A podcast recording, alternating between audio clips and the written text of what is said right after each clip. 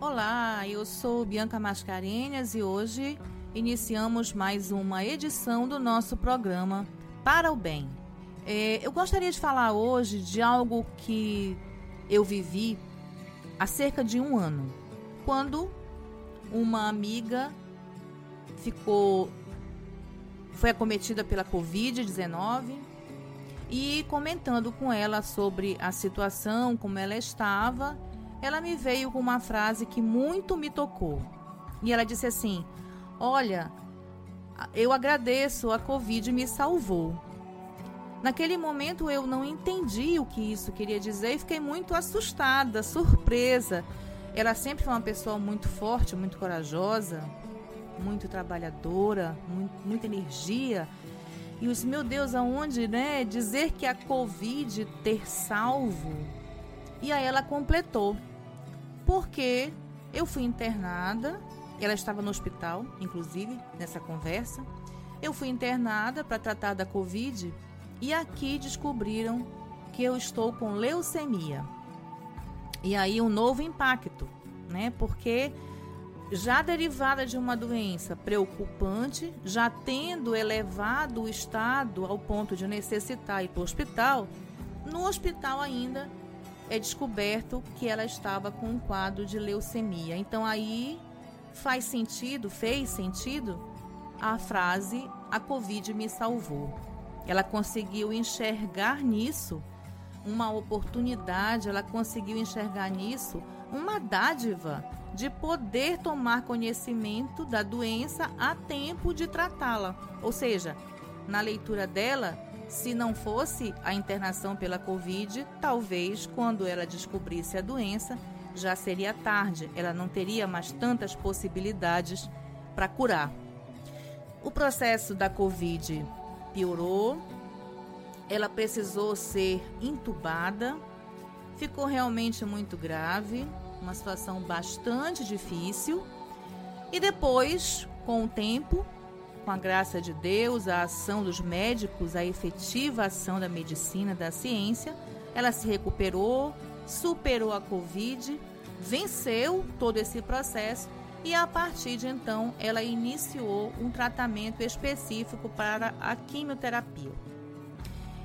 E esse tema hoje volta aqui para a gente conversar no nosso programa. Nós estamos falando de uma pessoa de uma força, de uma pessoa com diante de uma grande dificuldade, de uma, um grande sofrimento, essa pessoa conseguiu olhar algo positivo, conseguiu olhar e acolher uma possibilidade, uma nova oportunidade e mudou o sentido do que a gente estava até então entendendo e vivendo em relação à Covid. Foi a primeira pessoa e até agora a única que agradeceu a Covid porque transformou a sua vida em cima disso. Esse processo é um processo que nós chamamos de ressignificar.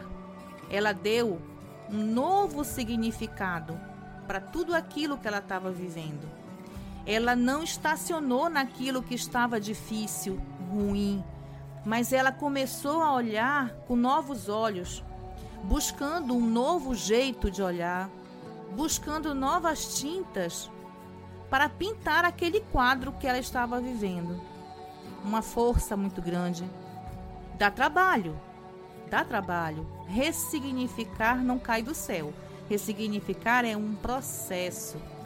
É quando você olha para aquilo que você está vivendo ou a experiência que você viveu e você escolhe, toma uma decisão de ver diferente, de olhar do outro lado, de ver novas possibilidades, de fazer de novo diferente.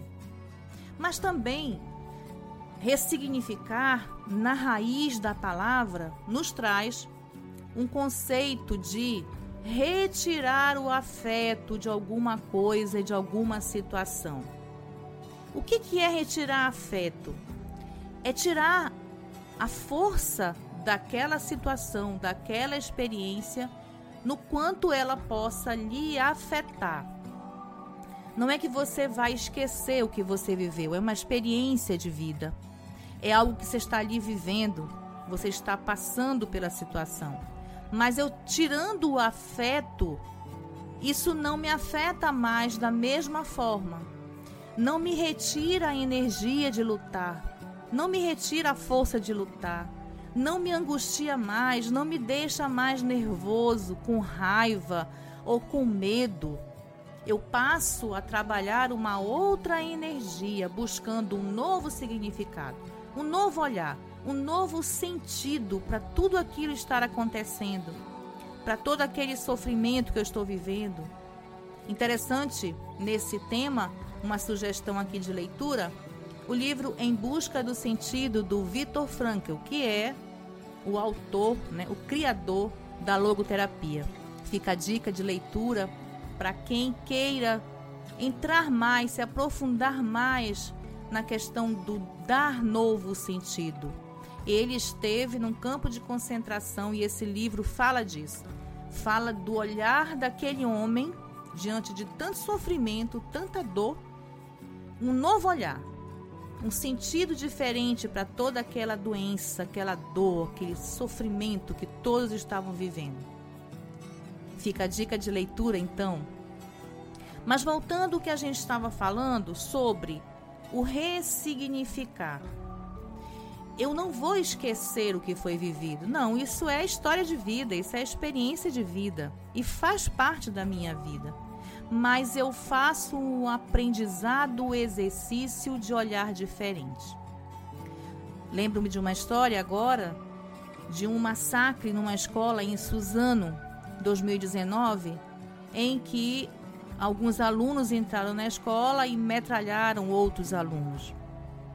E diante de uma pergunta de um repórter, um pai cujo filho foi assassinado é, responde que o filho dele foi um herói. Quando eu vi essa expressão, eu realmente também não entendi como o filho foi um herói. Ele foi assassinado, ele foi uma vítima. Mas o pai vem e diz na entrevista: enquanto eles matavam meu filho, outras pessoas puderam ser libertadas, outras pessoas tiveram tempo de correr e de se salvar. E eu entendi que aquele homem deu um sentido completamente diferente a tanta dor, a, a perda de um filho. Então, a partir daquele momento, o filho dele passou a ser um herói. Ele libertou pessoas. Ele não foi só a vítima. Ele libertou pessoas. Como então nós vamos aprender esse processo? Hoje eu vou falar de uma forma, de um caminho, que é o caminho da aceitação.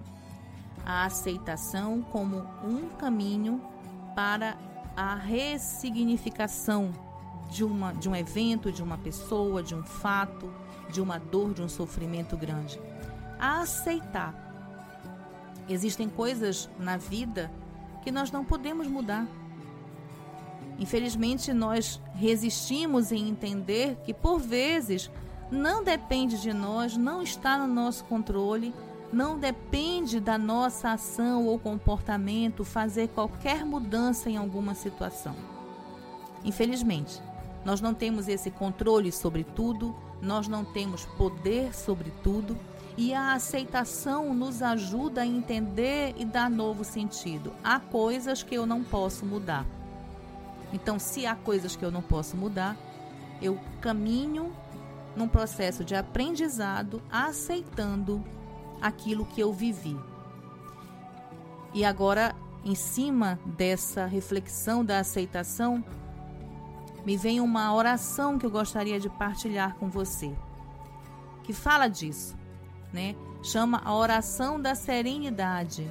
Traz esse processo de entender o que eu posso aceitar, o que eu posso mudar e diz assim: Concede-me, Senhor, a serenidade necessária para aceitar as coisas que eu não posso modificar. A coragem para modificar as que eu posso. E sabedoria para distinguir uma da outra. Oração da serenidade, um belo processo.